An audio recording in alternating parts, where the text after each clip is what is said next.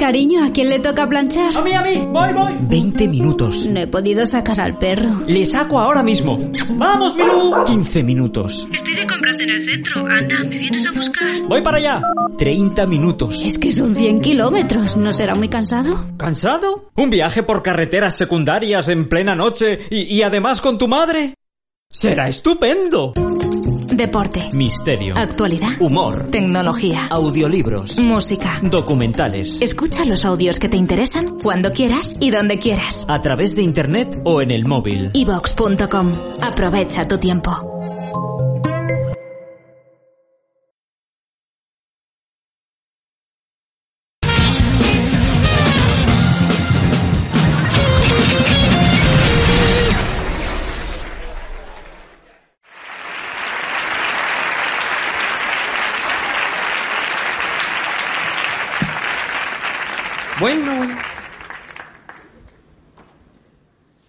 Buenas noches.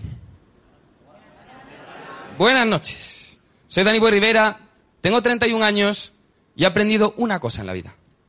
Los hombres necesitamos reglas para vivir. Es así. Esto está guay para los deportes, ¿eh? para el curro, está muy bien, pero para las labores de casa, como que no. Así somos los tíos, cuando tenemos que hacer las labores de casa, reglas. Un tío ve una escoba y una fregona, una regla. Escoba, sólidos. Fregona, líquidos. Tu vida de puta madre hasta que un día te cae hielo al suelo.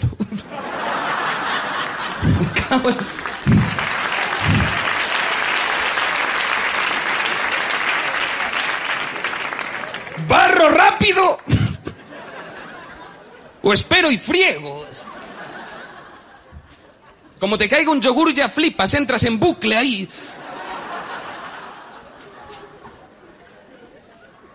Por eso los chicos, ¿verdad? Cuando vamos a esa tienda de animales y vemos ese pez, le llaman limpiafondos, ¿sabéis? Es un pez que básicamente se come la mierda de los otros y limpia la pecera. Todos los tíos cuando vemos ese pez pensamos lo mismo, decimos, tronco. ¿Por qué no inventan un perro de la misma raza, tío? Que venga un colega a casa y te diga, ¿dónde está Toby? Tú, Toby está haciendo el baño. Ahí está Toby. ¿Eh?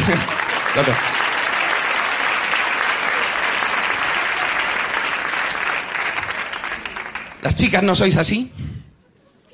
Las chicas son de otra manera, ¿verdad? Son de pensar. Pensar mucho. ¿eh? Se ve hasta en el cine. Tú vas al cine a ver una película que esté hecha para público femenino y ya el título, el título es complicado. Tan complicado que no sabes de qué va a ir la película.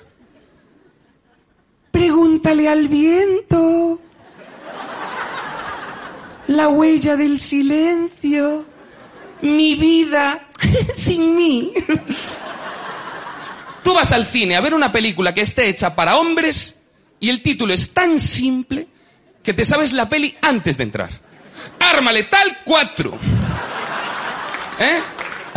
Arma va de pistolas. Letal muere mucha peña. Cuatro, hombre, es la cuarta. ¿eh? Robocó, robó policía.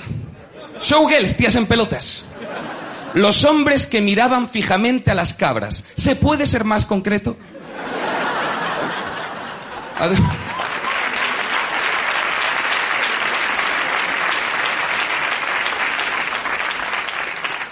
Bueno, depende de cómo miren a las cabras, puede ser una peli para adultos o no, ¿verdad?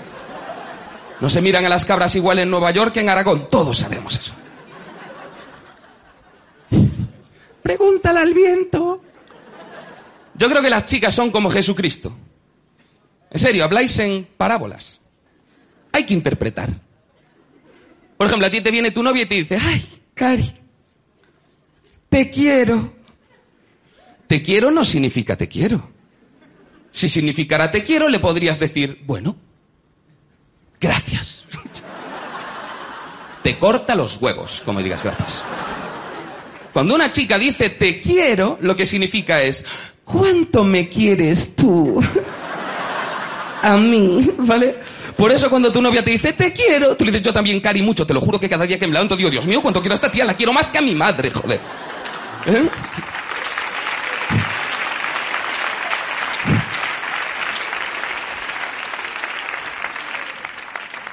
Cuando vas al cine, que ella te agarra de la mano, Cari, ¿qué peli te apetece ir a ver? Y una mierda.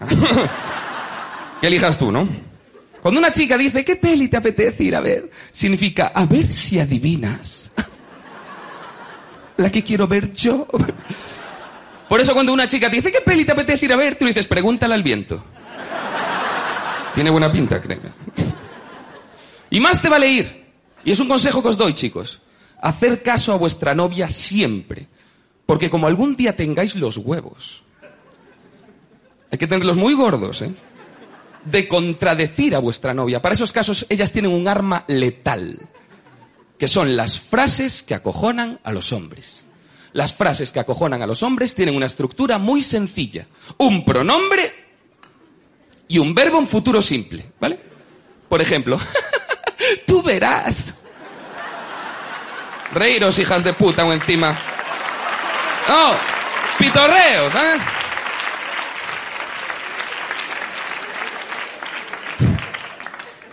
Cari, hoy partido de fútbol, llego tarde, quedé con los colegas.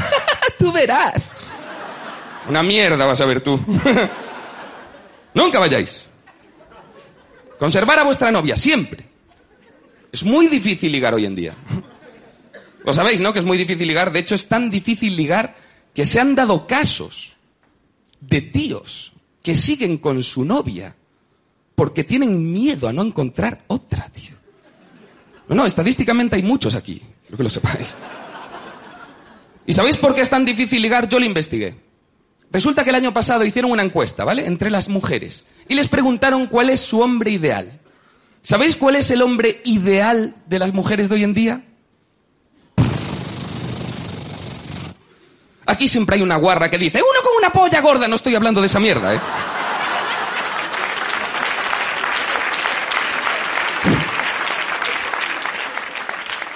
Hablo de la mayoría de las mujeres.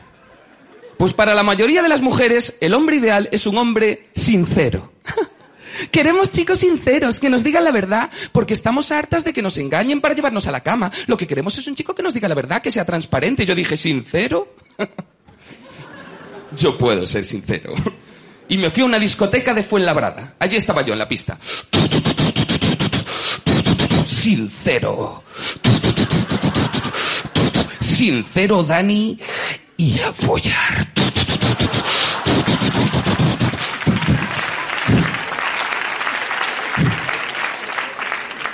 Me giro, veo una tía que andaba por allí yo. ¡Ey! Gordita. Me dice, ¿tú qué dices atontado? Le digo, nena, esta noche voy a serte sincero. Llevo toda la noche entrando a tías bastante más guapas que tú. Pero me han dicho que no. Como comprenderás, ocho meses sin echar un polvo y cinco cubatas, pues mi listón está aquí abajo, ¿vale? Tampoco te creas que cuando no bebo está mucho más arriba, ¿eh? Pero cuando te vi pensé, ¿qué cojones? Voy a olvidarme de ese bigote y voy a echar un buen polvo.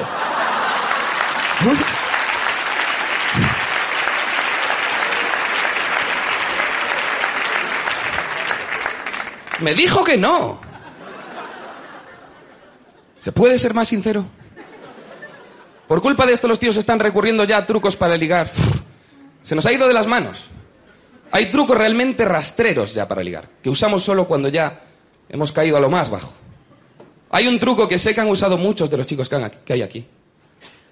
Se llama hacerte el extranjero. ¿Sabéis de lo que hablo, verdad? Te haces el americano o el italiano. Si te haces el ecuatoriano no funciona, ¿vale? Del Ecuador para arriba tiene que ser. Un día me estaba haciendo el americano, ¿vale? Sí, me estoy haciendo el americano con una tía y va la tía y me pide el DNI. No me creo que seas americano. A ver, déjame ver el DNI. Le dije, ¿qué clase de tía eres tú? Que si te demuestro que soy americano, ¿ya me vas a echar un polvo? Tú no tienes un coño, tú tienes una aduana, amiga.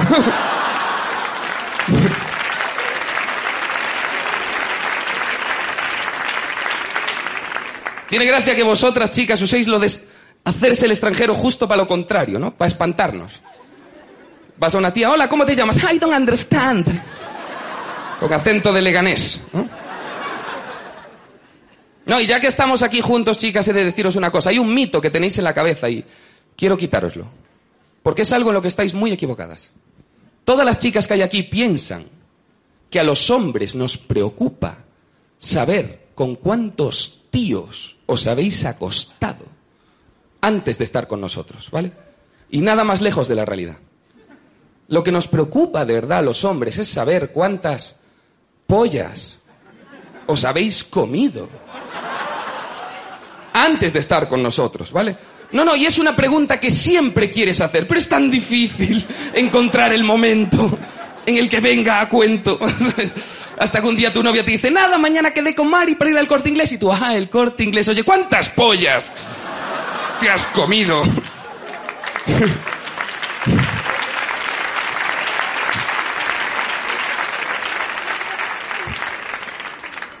Y ella de verdad te interesa y tú no, pero ya que salió el tema. Y es que en el fondo somos unos románticos, ese es el problema. Es sí, no, no, no ríais, ese es el problema. Los tíos creemos, por ejemplo, que la primera vez, la primera vez va a ser algo especial. No tiene por qué ser así. Mi primera vez fue una mierda. Tirado completamente borracho en las escaleras de un pub. Abro los ojos, una luz cegadora. En medio de la luz, ella, mirándome a los ojos, acariciándome el pecho. Le dije, eres la mujer de mi vida. Me dijo, chaval, soy la TS de emergencias. Si me dejas de tocar las tetas, te sigo reanimando. Así va la noche. ¿Y qué te parece? Menudo chasco. Para chasco el que me llevé el otro día, me acosté con una chica, se me rompe el condón. Horrible. No era la típica chica con la que yo quisiera formar una familia. Así que después de pagarle, voy a una farmacia y le digo, quiero la píldora del día después. Y me dice la de la farmacia, esto es una farmacia, no una máquina del tiempo. Esa, píldora la tendremos mañana. Le digo, muy simpática. Entonces, ¿podrías darme un test de embarazo? Me dice, claro, ¿cuál? Y le digo, ¿se puede elegir? De los que dan negativo. Pago la diferencia, si hace falta.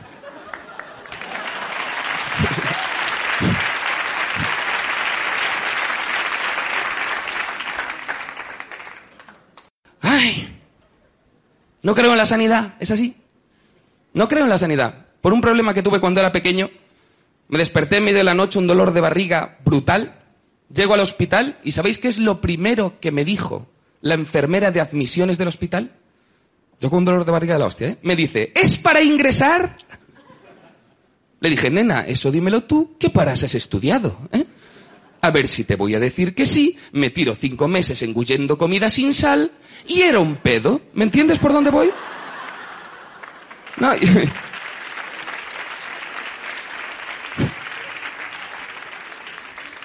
Y en el hospital te dan un papelito que tienes que rellenar, un formulario que te dice, a ver qué es lo que te pasa.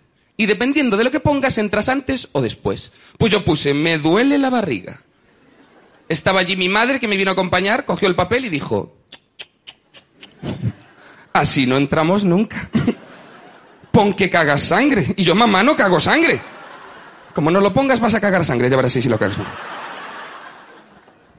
Te meten para adentro, para la sala de espera, ¿verdad? Allí hay una enfermera que es la única persona del mundo a la que le molesta más que a ti que tú estés enfermo. ¿Sabéis qué enfermera digo? Que anda por allí. Deje de escupir sangre al suelo, ¿no ve que acabamos de fregar? ¿Podrías hablar un poquito más bajito? Hay gente aquí que quiere dormir y no tiene culpa de que no sepas manejar una motosierra. ¿Sabéis qué enfermera digo? ¿Cuánto tiempo te puedes tirar en la sala de espera? ¿Tres horas? ¿Seis horas? ¿Veinte horas? Yo he visto a gente empadronarse allí.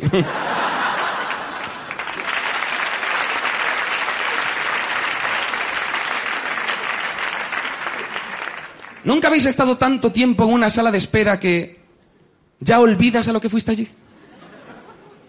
Yo llevaba seis horas en un taburete con mi madre. Le digo, mamá, a ver cómo te digo esto. Es que ya no me duele la barriga. Me dijo, te la reviento, hostia, si hace falta. Me meten para adentro. Me viene el médico con sus preguntitas personales. ¿eh? ¿Ha tenido usted alguna relación sexual de riesgo en los últimos tres meses? Bueno, hace poco un pingüino emperador me hizo una felación. Eso no es una relación de riesgo. ¡Hey! ¿Me estás diciendo que no te interesa la historia? Aunque ahora la gente ya no caga con House. Es el médico de moda, House. Yo no lo entiendo. Yo no le veo la gracia. Son médico que es muy maleducado con los pacientes. Yo entiendo que la gente que va a un hospital privado se ría, pero yo que voy a la pública, me parece un médico de familia de toda la vida. ¿eh? Además, House es así de chulo porque está en un hospital de pijos. Querría ver yo a House aquí, ¿eh? en el Gregorio Marañón. ¿eh? Que le venga un gitanazo y le diga, House, tu problema es que eres gilipollas. Y el gitano, ay, el payo cojo que no salió simpático.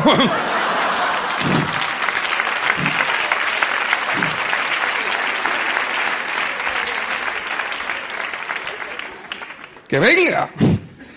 Luego te ingresan, te meten en una camilla horrible. Siempre que te ingresan hay un colega que te va a visitar, llamarle colega por llamarle algo.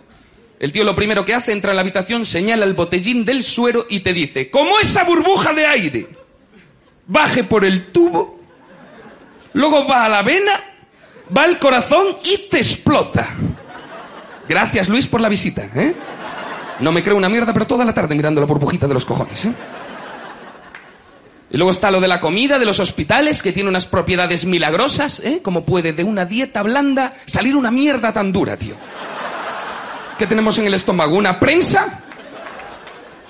Y te ponen aquí un pinganillo, ¿eh? No, si tienes una urgencia, pulsa el pinganillo. ¿Probasteis a pulsar el pinganillo? Seis horas tardó la tía. ¿Qué dije yo? O sea, tengo una urgencia y tarda seis horas en venir. Claro, luego vi anatomía de Grey y es que están follando los cuartos de la limpieza, ¿sabes? Eso es lo que pasa.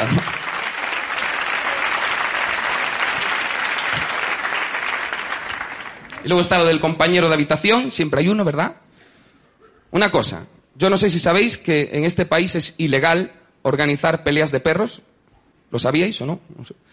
Pues es ilegal, ¿vale? No puedes organizar una pelea de perros, pero puedes meter a dos individuos en una habitación durante seis meses, condenados al mayor del aburrimiento, con una tele y un mando a distancia. ¿Eso no es organizar una pelea? no pasa nada. Los tíos tenemos reglas para vivir. Y tenemos una regla y es, el primero que llega a la habitación es el dueño del mando y punto. A no ser que la tele sea de pago. Entonces, el último en llegar es el responsable. Lo que pasa es que a tu novia las reglas no le gustan.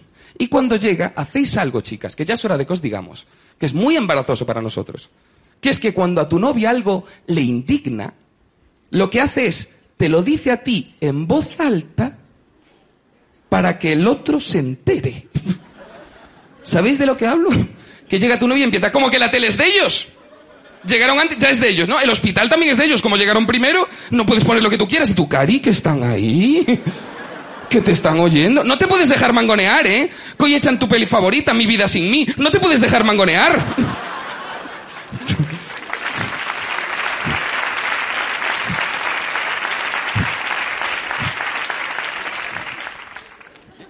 Lo peor del hospital, he de deciros que no es entrar, y con esto quiero que os quedéis hoy, lo peor de un hospital sin duda es salir. Cuando alguien que no eres tú sale. Me explico, mi abuelo, por ejemplo. Mi abuelo vivía en un hospital conectado a una máquina de respiración artificial. ¿Sabéis qué máquina digo?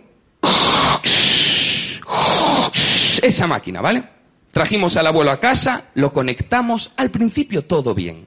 Hasta que a mi madre le llegó el primer recibo de la luz.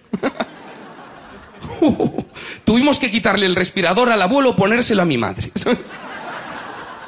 Pero no vas a pensar mal del abuelo, fuimos haciendo pruebas, yo qué sé, si era el microondas, la lavadora. Al final, todas las miradas al abuelo. Es el abuelo. El abuelo está tirando de la luz. Y empezaron a surgir las ideas. Veías por ahí a mi madre. ¿Necesitará respirar todo el tiempo? ¿Sabéis de qué murió mi abuelo? En el acta de defunción ponía tarifa nocturna. pobre hombre, pobre hombre. Gracias.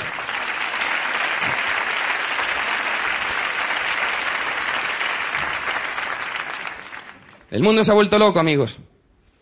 No me extraña con los políticos que tenemos. ¿Sabéis que los políticos de hoy en día son capaces de cualquier cosa para gobernar? Ahí está lo que pasó en Galapagar en 2007. ¿Sabéis lo que pasó en Galapagar? Ganó el PSOE las elecciones municipales. No le llegaban los votos para gobernar. Hizo coalición. ¿Con quién hizo coalición el PSOE el 2007 en Galapagar? La falange. gobernaba el PSOE y un edil de la Falange. ¿Qué digo yo? Menudo papelón para el portavoz de ese ayuntamiento. Saldría y diría, bueno, nuestra prioridad esta legislatura es acabar con la inmigración ilegal y el de la falange. Y el a tiros vamos a matar a toda esa gente. Y lo que me toca ahora es irme a casa, mi Coruña natal. Siempre que vengo aquí a Madrid vengo en tren, es algo que no recomiendo a nadie. 20 horas son, más o menos redondeando desde Coruña aquí. Y lo mejor de todo es cuando llegas a Chamartín y oyes esa locución, ¿no?